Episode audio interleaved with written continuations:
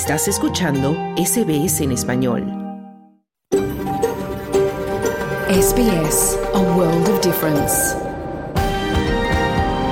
You're with SBS Spanish on mobile, online and on radio. Estás con SBS en español, en tu móvil, por internet, en tu radio.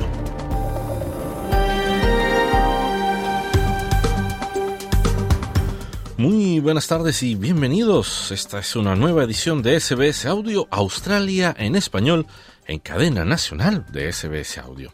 Estamos transmitiendo además para Australia y el mundo por internet nuestro sitio web sbs.com.au barra Spanish, por la aplicación SBS Audio y por radio digital. También puedes seguirnos en Facebook y en Instagram, nuestra cuenta SBS Spanish Australia en español. Hoy es viernes 16 de febrero de 2024 y esta tarde te acompañan en micrófonos desde nuestros estudios en el centro de Melbourne, las tierras tradicionales del pueblo Burungeri, quien te habla Carlos Colina. Y desde el norte de Sydney, en la tierra tradicional Camaraigal, Esther Lozano con las noticias. En SBS Spanish reconocemos la conexión continua e inquebrantable de los pueblos aborígenes y los isleños del estrecho de Torres con sus tierras. Y hoy, en SBS Audio. Israel asalta el principal hospital de Gaza mientras aumenta la preocupación por la población civil en la inminente ofensiva de Rafah. Conversamos con un líder palestino. Hoy te traemos una entrevista especial con un hijo de los primeros refugiados chilenos que llegaron a Australia y quien recibió este año la medalla al servicio público. Senado de Paraguay expulsa a opositora de centro izquierda, Katia González, a menos de un año de ser electa. Traemos también la información deportiva de la jornada, pero primero vamos con el boletín de noticias con Esther Lozano.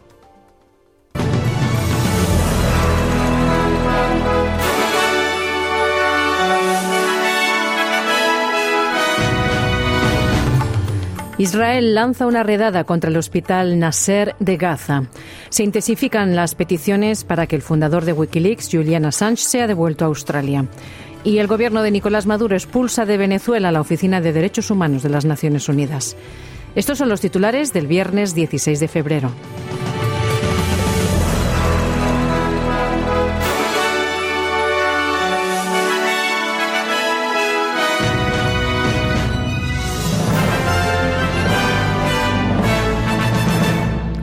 Las fuerzas israelíes han asaltado el hospital Nasser en Khan Yunis, el principal hospital que queda en funcionamiento en el sur de Gaza, en lo que el ejército dice ser una operación limitada en busca de los rehenes aún retenidos por Hamas. Según Médicos Sin Fronteras, el ataque causó muertos y heridos aún por determinar en medio de escenas de caos. La redada del jueves se produjo un día después de que el ejército ordenara la evacuación de miles de personas desplazadas que se habían refugiado en el hospital Nasser en Can Yunis. La ciudad del sur ha sido el principal objetivo de la ofensiva de Israel contra Hamas en las últimas semanas. El portavoz de las Fuerzas Armadas de Israel, el contraalmirante Daniel Hagari, culpa a Hamas de la operación. If it weren't for Hamas starting this war, taking our hostages, si no fuera porque Hamas inició esta guerra, tomó a nuestros rehenes y se escondió en el hospital, no necesitaríamos estar en el hospital en primer lugar.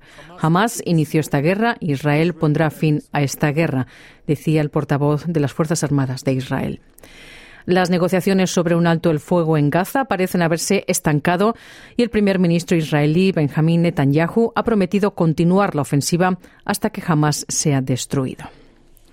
Y un médico palestino ha compartido imágenes del interior del hospital Nasser en el momento en que las tropas israelíes entraban al edificio. Las imágenes verificadas por Reuters muestran a pacientes heridos siendo atendidos en medio de humo y escombros.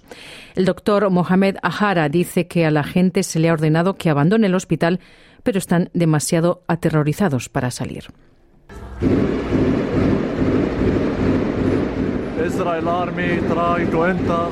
Es el ejército israelí intentando entrar ahora en el hospital Nasser. El ejército ha obligado a mi gente a abandonar el hospital, pero mi gente tiene mucho miedo de que los maten en el hospital.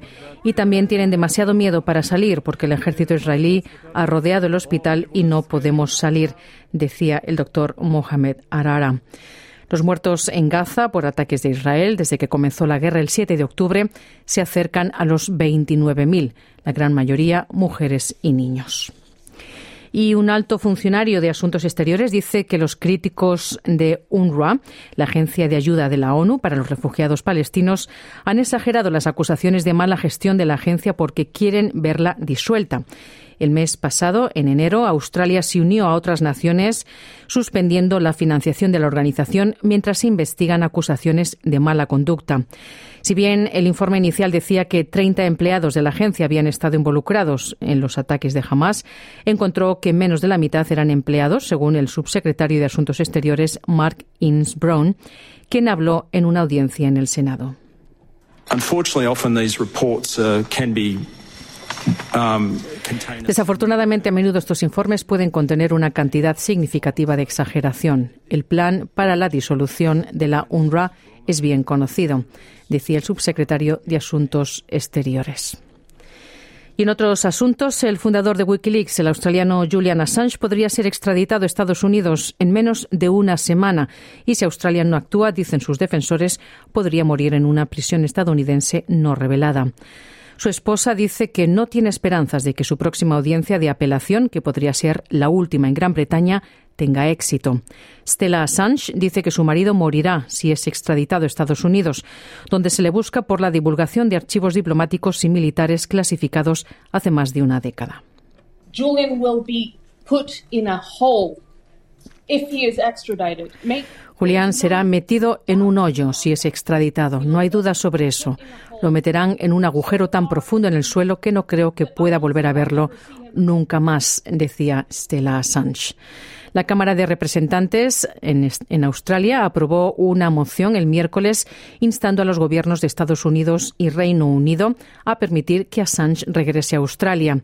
Más de dos tercios de los parlamentarios respaldaron la medida, con los laboristas, los diputados independientes y la liberal Bridget Archer todos a favor y al menos 44 propiedades han sido destruidas por el incendio en Pomonal, en el Parque Nacional Grampians, en Victoria, y se teme que ese número podría aumentar, según dijo la Premier Jacinta Allen. También se perdió una casa en Dunswells Bridge. Los residentes de Pomonal y Dunswells Bridge, en el oeste de Victoria, se estaban preparando para regresar a sus propiedades, mientras no los niveles de amenaza de incendios seguían reduciéndose. La diputada local en McKinley dice que evaluaciones adicionales revelaron que el número de casas perdidas en Pomonal era mayor de lo que se pensaba inicialmente. Y las autoridades de Nueva Gales del Sur están tratando de tranquilizar al público sobre su exposición al asbesto o amianto, después de que se haya encontrado en material peligroso en mantillo para jardines en cientos de lugares.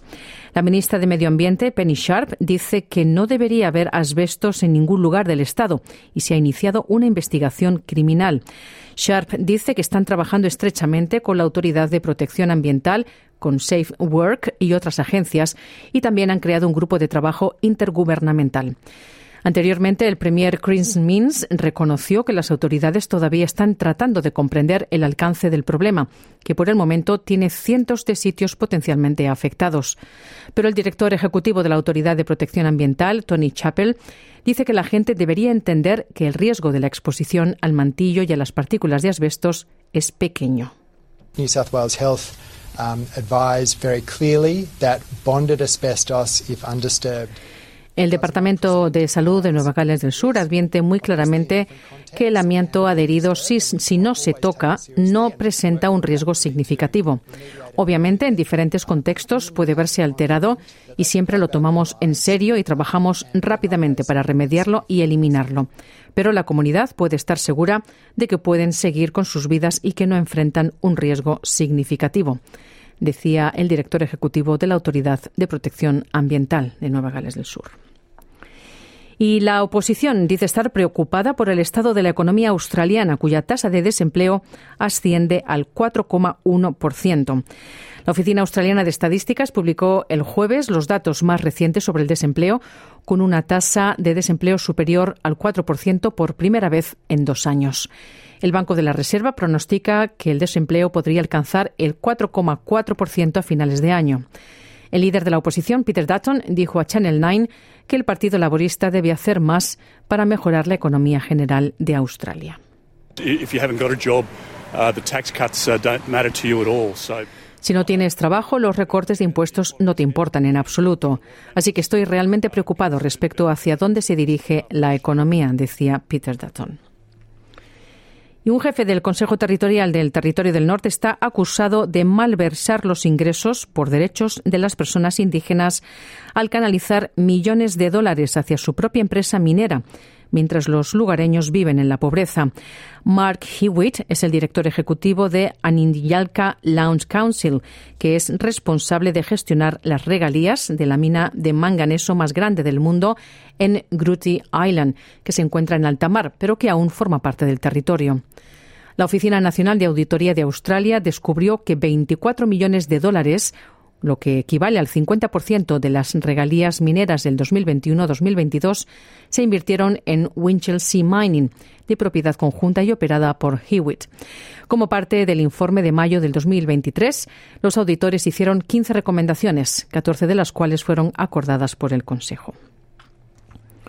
Y nos vamos ya al exterior. El Parlamento griego aprobó un proyecto de ley que permite el matrimonio civil entre personas del mismo sexo. El proyecto de ley aprobado el jueves otorga a las parejas del mismo sexo el derecho a casarse y adoptar niños y llega después de décadas de campaña de la comunidad LGBTQI por el matrimonio igualitario en el país socialmente conservador. Grecia se convierte así en el primer país cristiano ortodoxo que permite este tipo de uniones. Y nos vamos a Latinoamérica. El gobierno de Nicolás Maduro ha expulsado de Venezuela a la Oficina de Derechos Humanos de las Naciones Unidas, que se instaló en el país en 2019 y a la que acusó de bufete particular de golpistas y terroristas. El anuncio fue realizado este jueves por el canciller venezolano Iván Gil. Razón por lo cual solicita que el personal adscrito a esta oficina abandone el país en las siguientes 72 horas hasta tanto rectifiquen públicamente ante la comunidad internacional su actitud colonialista, abusiva y violadora de la Carta de las Naciones Unidas. Era el canciller venezolano Iván Gil.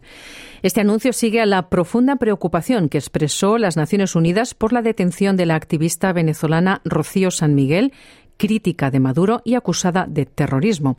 La tensión con organismos de derechos humanos sube a pocos meses de las elecciones presidenciales en las que Maduro podría aspirar a la reelección. ONGs venezolanas de derechos humanos como Provea condenaron esta decisión del gobierno que dijeron aumenta la desprotección de las víctimas ante los abusos e intenta impedir el escrutinio de los órganos internacionales.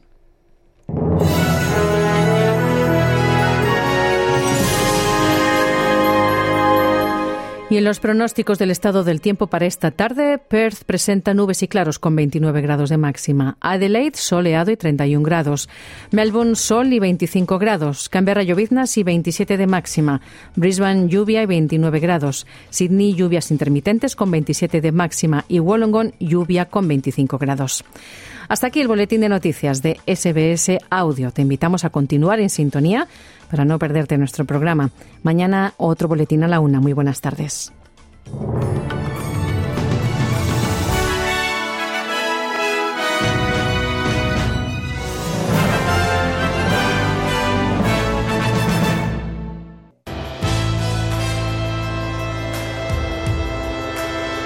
Bienvenidos. Aquí comienza SBS Audio. Australia en español. Muy buenas tardes y sean todos bienvenidos a esta edición de SBS Audio Australia en español de este viernes 16 de febrero de 2024. Hoy vamos a hablar sobre la crisis política que vive Paraguay luego de la expulsión de la opositora de centroizquierda Katia González a menos de un año ser electa. Traemos también una entrevista especial con un hijo de los primeros refugiados quien recibió este año la medalla al servicio público. Pero primero vamos a hablar sobre la situación en la franja de Gaza.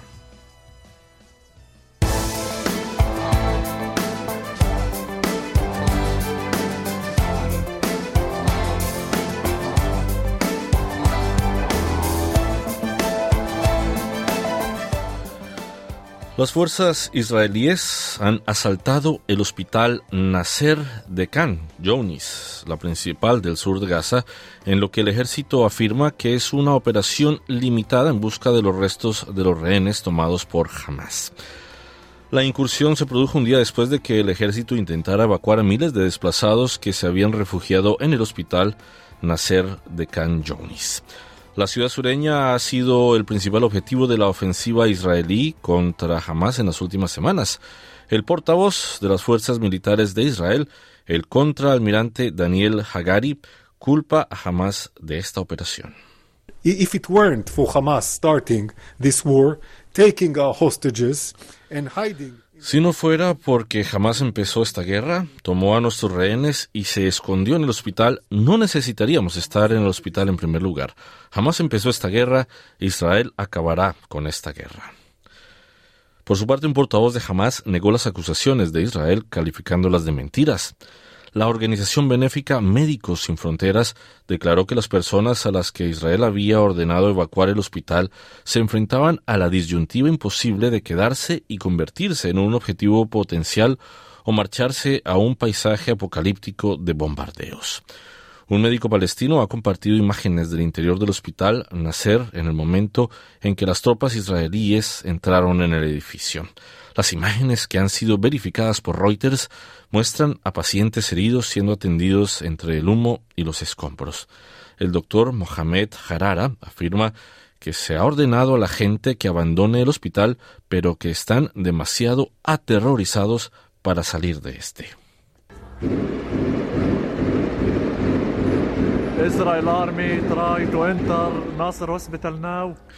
Es el ejército israelí que ha intentado entrar en el hospital de Nasser. El ejército israelí ha obligado a mi gente a abandonar el hospital, pero mi gente tiene tanto miedo de que los maten en el hospital y la gente también está demasiado asustada para salir porque el ejército israelí ha rodeado el hospital y no podemos salir.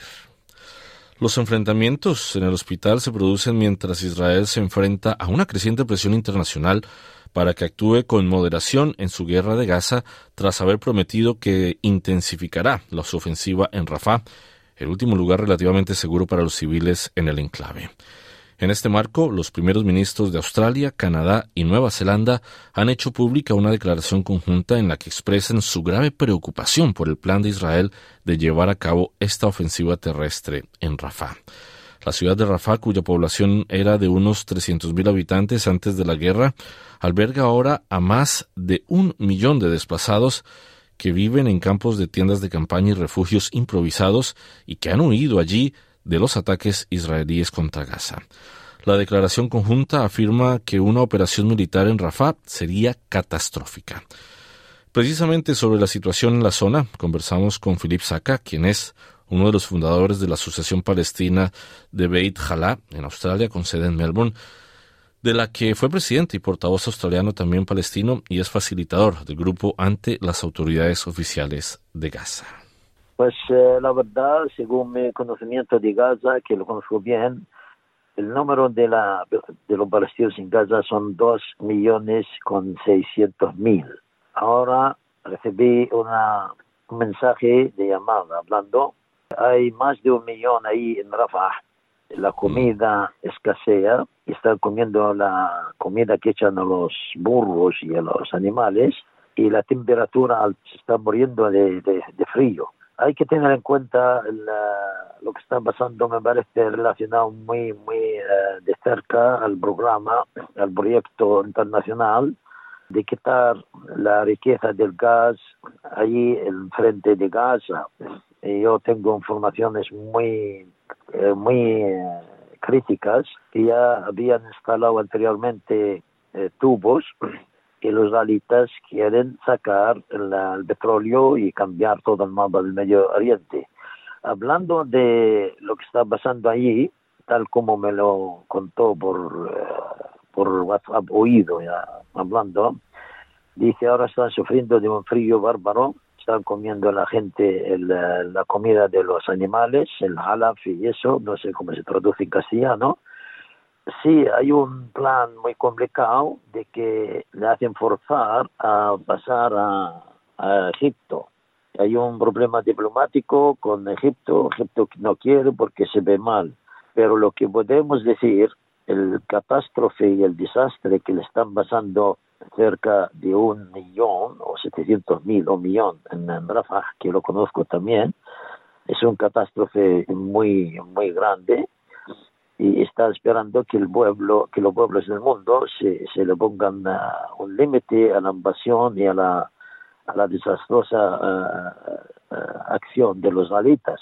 Los ataques de los hospitales, yo conozco casi la, el manager de, de un hospital y recibió los alitas y han bajado abajo a la, dicen, son túneles y eran las oraciones donde, donde los cuartos donde manda, uh, guardan los equipos. La información siempre confunde a todo el mundo porque está manipulada, pero realmente la gente está sufriendo está esperando a alguien que le ponga un fin al asesinato que están haciendo los galitas y que sepan que esta gente no tiene que no pueden ir a ninguna parte y no les aceptará por una parte, ellos tienen su tierra y tienen que estar ahí, no, no tienen otra, otra salida. Bueno, en este momento en Rafah, como bien lo indicas, hay más de un millón de personas que han huido de la guerra en Gaza, se, se han refugiado en esta ciudad, ahora con la orden que puso Israel para que evacúen la zona por la posible invasión terrestre que están planeando. ¿A dónde pueden ir? Vos que conoces bien la zona, ¿cuáles son las posibilidades que tienen los palestinos, los civiles, de refugiarse y de, y de protegerse? Pues eh, el Sisi, el señor Sisi, no lo quiere porque no quiere carrilar como, como otra otro movimiento de refugiados, porque ya se han refugiado en muchos sitios los palestinos, está entre la pared la espalda de los dos millones y medio, dos millones con seis, son de pueblos y ciudades al norte de Gaza, en Ascalán, en en todos los pueblos son de arriba y cada uno tiene el pasaporte suyo desde el año 48. Así que el desastre del, del, del Nakbe, la posibilidad de, la posibilidad de hacer otro Nakbe, otra catástrofe, está a las puertas. Espero que, que haya algo, algo que intervenga. Y, y, la declaración de nuestro primer ministro, que de hecho él fue a Gaza. De hecho, él eh, estaba en protesta, en protesta contra los israelitas, pero bajo la presión de las influencias que hay aquí, no puede abrir la boca. Bueno, el día de ayer, de hecho, el primer ministro firmó junto al primer ministro del Canadá y el primer ministro de Nueva Zelanda un comunicado conjunto exigiéndole a Israel parar eh, su arremetida en, que no invada a Rafah. Y Estados Unidos incluso que es el mayor aliado de Israel en repetidas ocasiones está advirtiéndole sobre la violación de los derechos humanos que se está presentando en la zona. Cómo todo este esta presión puede de alguna manera ayudar a lo que está sucediendo y tratar de parar la arremetida que tiene Israel en contra de los palestinos por la excusa de Hamas? Pues eh, siempre el dinero el dólar viene a los capitalistas, eh, viene antes de la, del sentido humano. A ellos qué les importa, pues matarán a un millón y siguen el plano suyo pero espero que la voz de, de, todo el mundo sepa que los niños tienen derecho a vivir y eso de que digan jamás empezó, jamás estaba bajo eh, cárcel y bajo en, en prison, están, están allí encerrados que no podían moverse. Yo estuve allí y nos atacaron y el conductor de la, de la ambulancia que nos llevaba a mí con los doctores nos llevaba con gente, estamos hablando de años para atrás, nos llevaba por gente que tenía que empujar, empujar la gente en los mercados. Le digo al enfermero, ¿por qué nos ibas de aquí? Dice, cualquier momento, cualquier momento nos ataca. Y, y vosotros, pues aquí estáis, sois uh, huéspedes, son visitantes que no queremos que os pase nada. Yo estuve allí varias veces y nos atacaron, atacaron, mataron a seis personas allí en el, un refugio de en Túnez. Y esta vida no, no, no puede seguir así. Esta gente es la dueña de casa, la dueña de toda la Palestina ocupada. Vienen de vuelta de arriba. Es un dilema, es un problema muy, muy complicado. Y el, de Egipto no puede permitirse que, que le llegue un millón y pico ahí al, al Sinai, porque no puede carrilar. Egipto no está en situación de, de permitir que se cierren el, canal de Suez, pero a ver, a lo mejor la fuerza del dólar y la fuerza del petróleo y el gas llega antes del sentimiento humano. Esperamos que todo el mundo considere que las personas cuando nazcan, nacen para vivir, no para recibir bombas y ataques de los alitas. No, eso no es aceptable. Eh, esperamos que la, la acción que ha tomado nuestro primer, primer ministro y de New Zealand y de Canadá tenga efecto y, a ver si les mandan comida, porque están están uh, comiendo uh, la comida de los, uh, de los animales, están comiendo hierba. La cosa está muy, muy, muy fastidiosa, ¿no? Finalmente, ¿qué se está haciendo aquí en Australia? Vos que conoces a la comunidad palestina para tratar de paliar de alguna manera la situación que se está enviando y, qué dicen las autoridades directamente a ustedes? Pues he estado en varias congregaciones, están protest estaban protestando contra miembros de, del Parlamento que están no se están da dando cuenta de que tienen que ayudar los palestinos y intentamos mandar ayuda, pero no llega allí porque están limitando la ayuda. Estoy viendo muchas banderas por las calles de Palestina y hay mucha cantidad de gente que, que está apoyando la protesta están chillando por la matanza de los niños y se está cambiando. No se puede aceptar echar la culpa a los de Hamas que iniciaron. Eso es una mentira porque siempre, siempre le estaban atacando. Conste que cuando íbamos con los doctores nos ubicaban un hotel, el Mathaf, de hecho, fue visitado por Carter cuando tenía un árbol bajo el nombre de Carter y a las 3 de la madrugada, a las 4 de la madrugada, escuchábamos tiros y le decíamos al, al señor, ¿qué pasa? Dice, los pescadores, si pasan 700 metros con sus barcos, les atacan y les devuelven. A las tres y yo, a tres y media, a las cuatro de la madrugada, no les dejan ni pescar, ni... Esto, esto lleva lleva años. Así que que digan, jamás empezó toda la, la situación esa, la situación seguía de antes. En el 2000, hace unos 10 años estuvimos allí y, y está, está mal, está mal. Bueno, seguimos pendientes de la situación en la franja de Gaza. Philip Saca, muchísimas gracias por haber conversado con nosotros aquí en SBS Audio. Y espero que la voz de la humanidad, humanidad y amistad y, la, y estar de, eh, detrás de la justicia llegue a todos. Muchas gracias.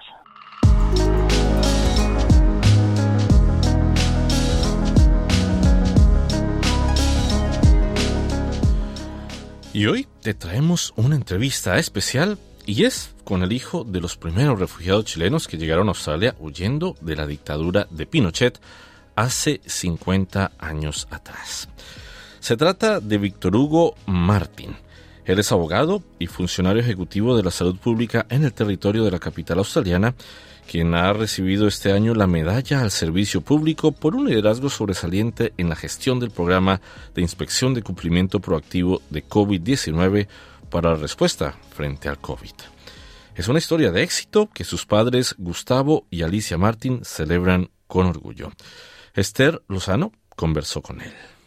Víctor Hugo Martín, bienvenido a los micrófonos de SBS Audio.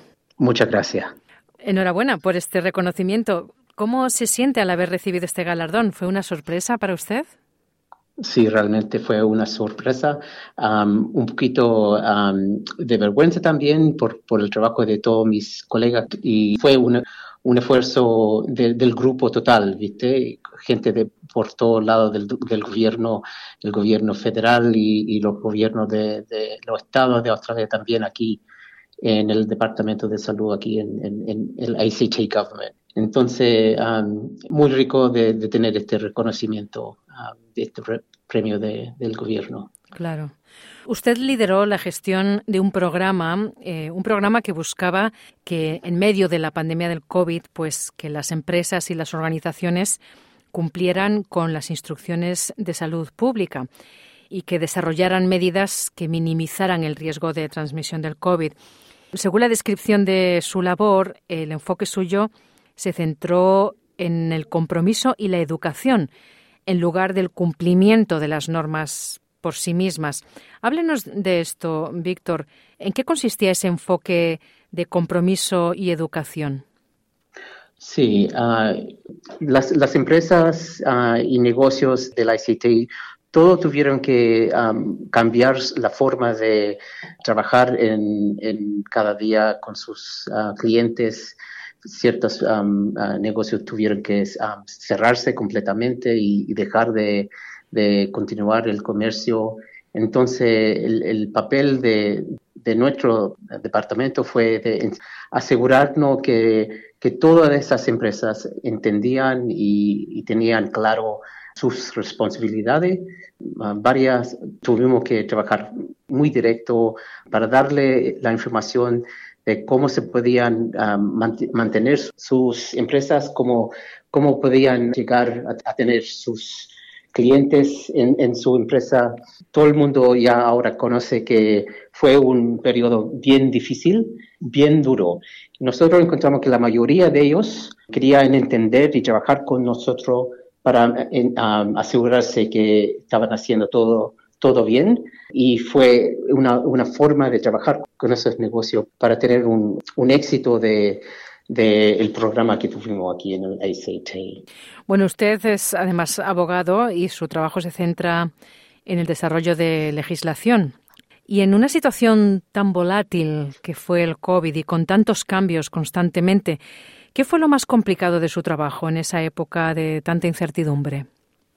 El deber de nosotros de conocer y trabajar con la comunidad, sabiendo que para cada persona existen los derechos humanos, que aquí en el ACT tenemos una ley que reconoce los derechos humanos del año 2004.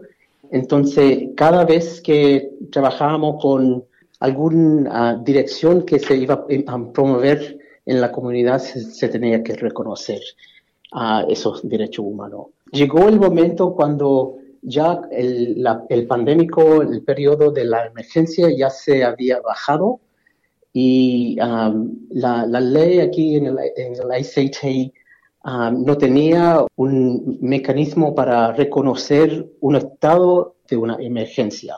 Mm. Entonces, um, la ley tenía bien claro los poderes y deberes de, en caso de emergencia y también cuando el departamento está trabajando con una persona en un caso como que afecta a esa persona individualmente.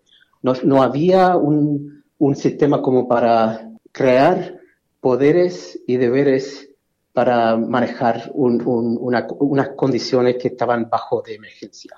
Mm. Entonces, trabajamos aquí para cambiar la ley del Public Health Act, de la salud pública, y fue un trabajo bien duro y se, hizo bien rápido también. Mm. ¿Y usted diría que Australia está ahora mejor preparada para una eventual nueva pandemia que pueda llegar en el futuro? Yo diría que todo el mundo está en, mejores condiciones para manejar unas condiciones de, pandémica. Cada pandémica sería diferente, pero ah, la experiencia de los últimos tres, cuatro años han puesto todas las partes del gobierno que ayudan en, afrontar un pandémico desde de las Naciones Unidas a, cada gobierno. Obvio que todavía hay cosas que tenemos que aprender y se sigue en ese proceso en Australia como en el resto del mundo, pero ojalá no tenemos que afrontar este problema por muchos años. Sí, desde luego, ojalá. Bueno, antes eh, mencionaba los derechos humanos y una de las normas más controvertidas que algunas empresas implementaron a sus trabajadores fue obligarles a vacunarse contra el COVID y si no lo hacían perdían su trabajo. Incluso en trabajos que no requerían atención directa a personas vulnerables. ¿Qué opinión le merece esto? Es verdad que um, ese control es una de las controles más serias, porque le, pide a la, a, la, persona de aceptar un remedio que tal vez uh, esa persona no aceptará uh, ellos mismos.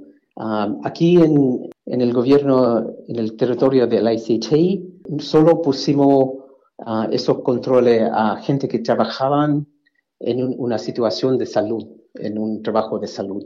Y fue bien limitado. Entonces, um, esas personas fueron pocas personas que uh, eligieron no aceptar la vacuna.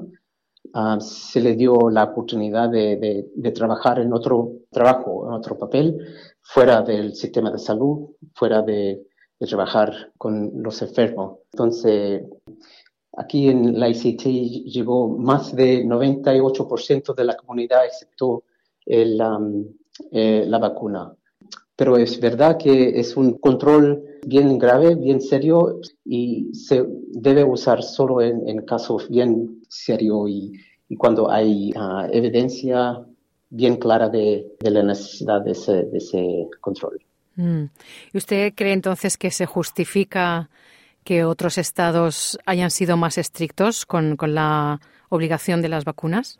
Cada gobierno tomó en cuenta la situación que tuvieron en el momento en considerar los controles que pusieron y es, importante de reconocer que, las condiciones en cada estado fueron diferentes en, diferentes puntos.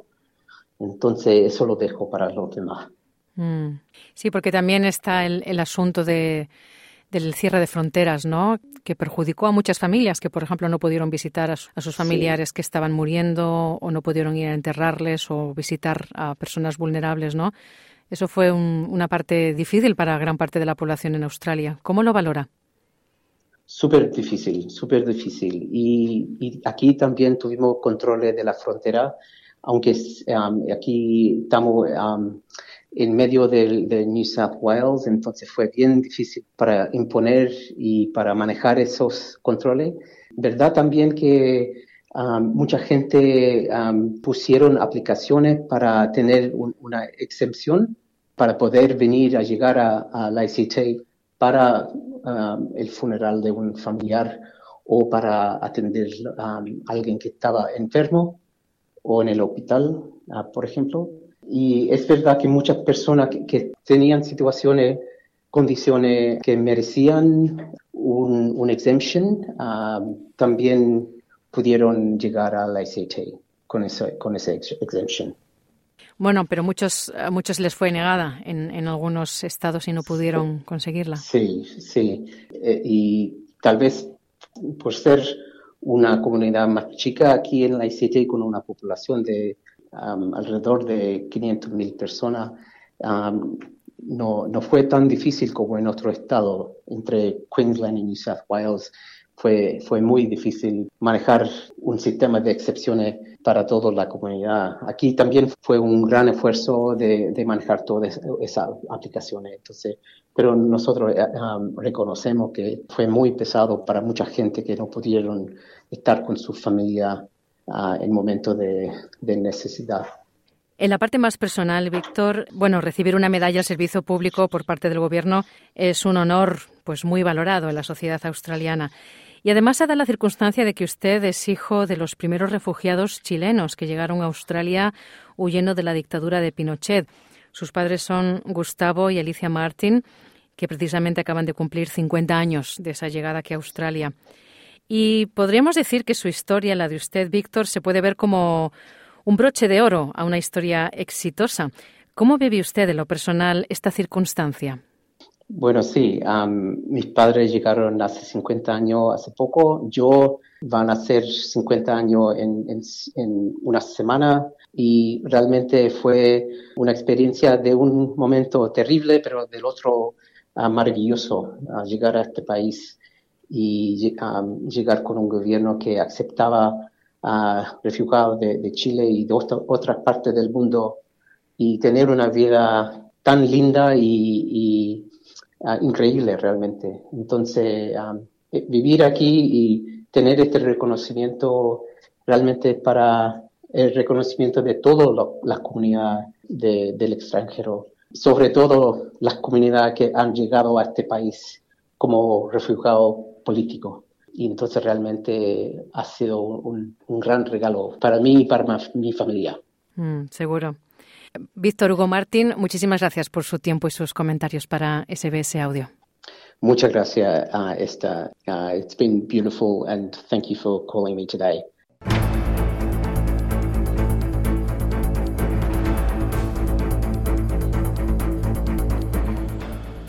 El bloque oficialista de Paraguay y sus aliados destituyeron a la opositoria Katia González de la Cámara de Senadores con 23 votos, pese a que reglamentaron en diciembre pasado la necesidad de 30 apoyos para este fin. Esto ocurre a menos de un año de haber sido electa por más de 100.000 votos. Los detalles con nuestro corresponsal Wilfredo Salamanca.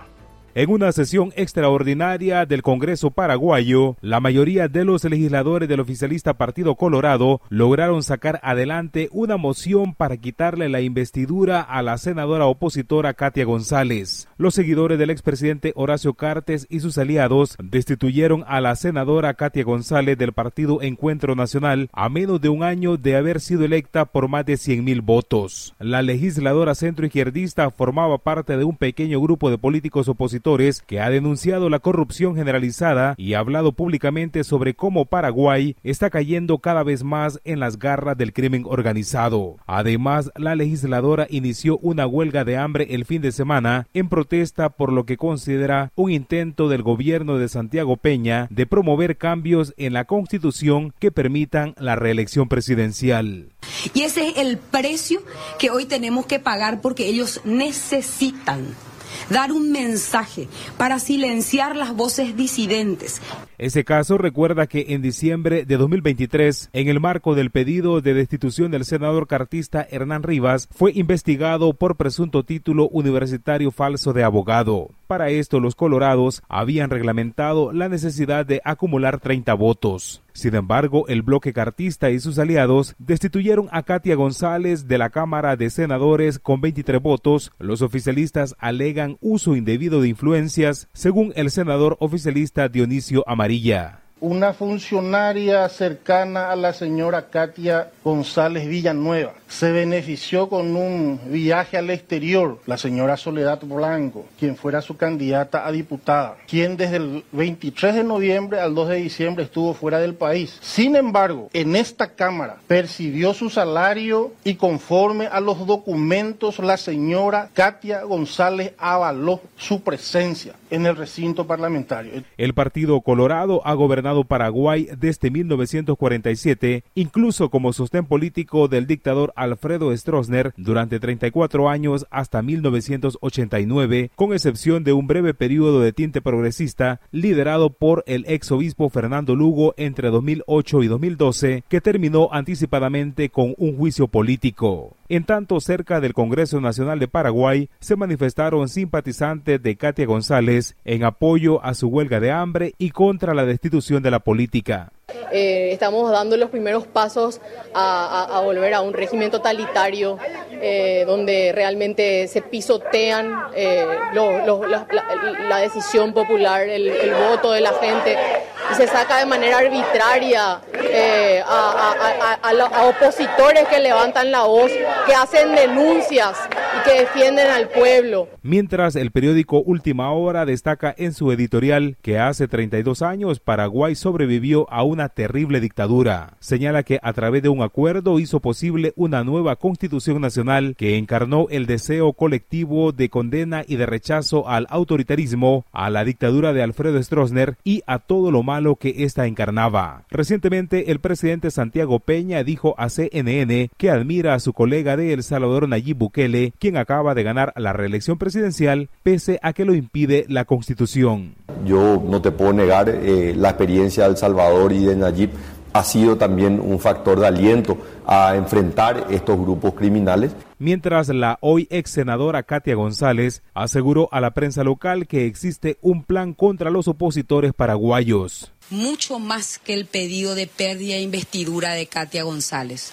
Hoy se inicia un plan, porque ellos tienen un plan y vienen por todos. Y era importante reflexionar acerca de la agonía de nuestra incipiente democracia en manos de una horda liderada por un narcopatrón. Desde la Organización de los Estados Americanos, OEA, el Comité para Prevenir, Sancionar y Erradicar la Violencia contra las Mujeres expresó preocupación por la decisión de retirar la investidura de la senadora Katia González y recordó la obligación del Estado paraguayo de garantizar el derecho a toda mujer a ejercer plena y libremente sus derechos políticos. Antes, el presidente Santiago Peña anunció que Paraguay será sede de la edición 54 de la Asamblea General de la OEA que se realizará en junio próximo. Para SBS Audio informó Wilfro Salamanca.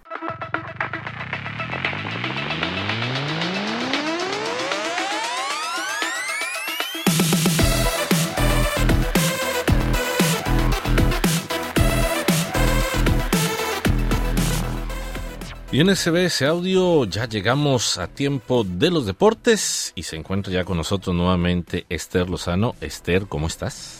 Hola Carlos, muy bien.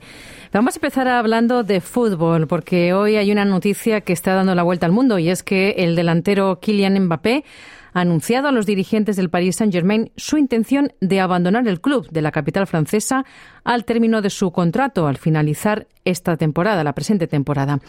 La estrella y capitán de la selección francesa de 25 años llegó al Paris Saint-Germain en 2017, procedente del Mónaco, y en 2022 renovó su contrato por dos temporadas, con opción a una tercera adicional que renunció a activar el pasado verano, el pasado verano boreal, dando paso en los últimos meses a un sinfín de rumores sobre una eventual marcha del Paris Saint-Germain.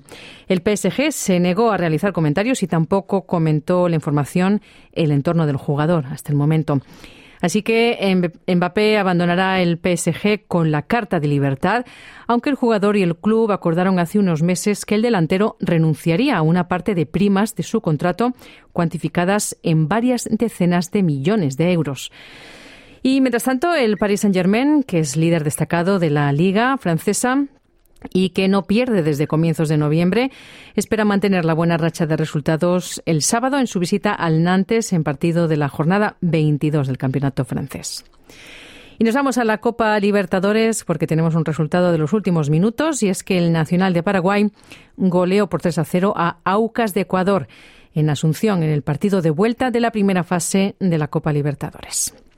Y en la Conference League, el AC Milán, que superó por 3 a 0 al Rennes y el Benfica, que ganó por 2-1 al Toulouse con un doblete de penales marcados por Ángel Di María, estuvieron entre los equipos vencedores en la ida del playoff de acceso a los octavos de final de la Europa League. Y a falta de la vuelta de la próxima semana, el Milán es el equipo que más margen consiguió en los ocho duelos de repechaje. El otro equipo de la capital portuguesa, el Sporting de Lisboa, también se aproximó a los octavos de la Europa League con un triunfo por 3 a 1 en el terreno del Young Boys suizo. Y por su parte, la Roma empató a uno en el campo del Feyenoord en otra de las eliminatorias más atractivas. El brasileño Igor Paixão adelantó en el minuto 45 al equipo de Rotterdam y en el 67 igualó para los italianos el belga Romelu Lukaku. Y también se jugaron este jueves los ocho duelos de ida de los playoffs de acceso a los octavos de la Conference League. En, ellos estaba el único, equipo, el, único equipo español en liza este jueves, el Betis, que se complicó seriamente su continuidad en las competiciones europeas al perder por 1 a 0 en casa con el Dinamo de Zagreb. Y nos vamos a la Liga Española porque el Real Madrid visitará el domingo al Rayo Vallecano en la 25 jornada liguera con la intención de ampliar su brecha al frente del campeonato español, mientras el Barcelona pasa un nuevo examen en Vigo frente al Celta. Y en la Bundesliga alemana, el Bayer Leverkusen puede dar un golpe casi definitivo a la Bundesliga este próximo fin de semana, aprovechando el mal momento de forma de su gran rival, el Bayern de Múnich, que ha encadenado dos derrotas consecutivas. Dejamos el fútbol y nos vamos al tenis. El argentino Sebastián Baez, quinto favorito, se ha clasificado a los cuartos del final del torneo ATP 250 de Buenos Aires, tras superar al italiano Luciano Darderi en uno de los encuentros jugados en la noche del jueves en el cierre de los octavos de final. Baez 30, número 30 del ranking mundial, se impuso por 6-4 y 7-5 en una hora y 40 minutos a Darderi que venía de disfrutar la mejor semana de su carrera tras consagrarse campeón del ATP de Córdoba el domingo pasado, una conquista que le permitió saltar 60, puntos, 60 puestos en el ranking desde el número 136 al 76. En busca de las semifinales, Baez se va a enfrentar con otro argentino, con Federico Coria, que más temprano dio la gran sorpresa al eliminar al británico Cameron Norrie, eh, segundo favorito y finalista el año pasado. Venció con parciales de 6-2, 4-6 y 6-3. Y terminamos con rugby. El Trail Mitchell dice que va a, capitanear a los Indigenous All Star por primera vez en su enfrentamiento contra los Maori All Stars en Townsville esta noche. Será lo más destacado de su carrera en la Liga de Rugby. El zaguero de los Rabbitohs, de 26 años, de ascendencia Biripi Warajuri y Warimi, ha reflexionado sobre su legado y por qué este partido significa tanto para él. Él ha ganado dos títulos de Premiership, dos series State of Origin y una Copa del Mundo en su carrera. Pero Mitchell dice que liderar el equipo indígena ocupará un lugar especial en su histórica carrera y dice que se sintió honrado cuando escuchó la buena noticia del entrenador Ronald Griffiths de que había dado un paso adelante para liderar el equipo. Y hasta aquí los deportes. Muchísimas gracias Esther por la información deportiva y nosotros así estamos llegando al final de SBS Audio Australia en español por esta semana. Nosotros nos volvemos a reencontrar mañana a la una de la tarde con fin de semana en sábado. Mi nombre es Carlos Colina. Feliz tarde. ¿Quieres escuchar más historias como esta? Descárgatelas en Apple Podcasts, Google Podcasts, Spotify o en tu plataforma de podcast favorita.